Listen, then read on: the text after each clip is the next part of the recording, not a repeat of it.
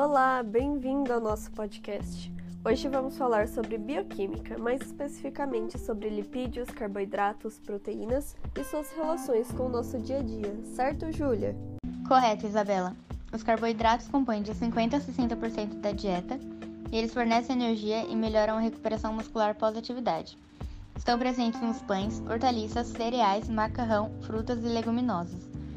Os lipídios compõem de 20 a 30% da dieta e é a maior fonte de energia para o corpo, além de ajudar na absorção de vitaminas A, D, E e K. As proteínas compõem de 15 a 20% da dieta e são os maiores componentes estruturais das células do corpo humano.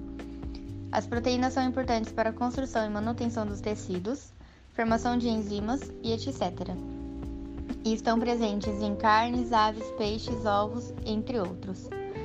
Aplicando isso na prática, qual a relação entre as calorias presentes em leite integral e leite desnatado com os lipídios, Rania? Bom, Júlia, a relação é entre a quantidade de lipídios que cada uma possui. Como sabemos, a gordura do leite da vaca sofre hidrólise durante a digestão, originando ácidos carboxílicos que são chamados de ácidos graxos. O leite integral contém maior índice de gordura, sendo na sua porcentagem de no mínimo 3% da sua composição, diferente do leite desnatado, que possui no máximo 0,5% de sua composição. O leite desnatado mantém as mesmas quantidades de proteínas, cálcio, fósforo, potássio e demais nutrientes do leite integral, de modo que pode substituí-lo sem que a saúde seja prejudicada.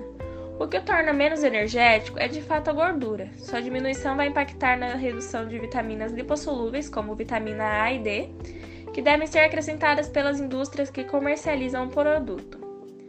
Além disso, é importante conversarmos sobre outra coisa: a relação entre o valor calórico de refrigerante comum e diet e os carboidratos. Como fica isso, Pamela?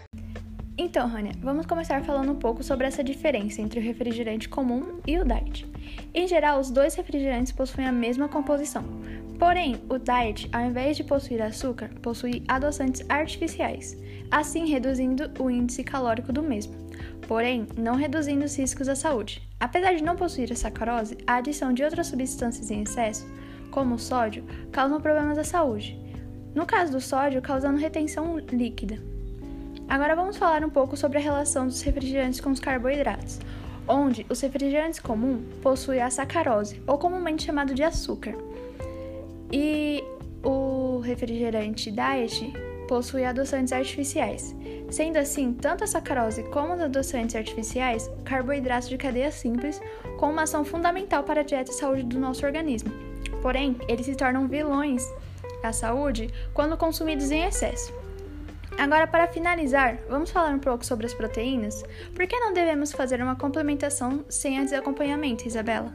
Isso é fácil. O uso de complementação sem acompanhamento pode gerar diversos problemas ao nosso corpo. De acordo com a nutricionista a doutora Renata Metzler, do Hospital Regional da Asa Norte, isso pode causar deficiências nutricionais de itens que o suplemento não fornece, ou mesmo dificuldade em absorver nutrientes por excesso de outros que não possuem mesmo local de absorção. Sendo assim, problemas como arritmia, alteração da pressão arterial, insônia, sonolência e ansiedade podem ser resultados. Saibam que não devemos fazer uma complementação sem o acompanhamento de especialistas. Deverão ser feitos exames e estudadas as necessidades de modo individual com alguém que trabalha com isso. E foi isso. Esperamos que tenham gostado. Até logo!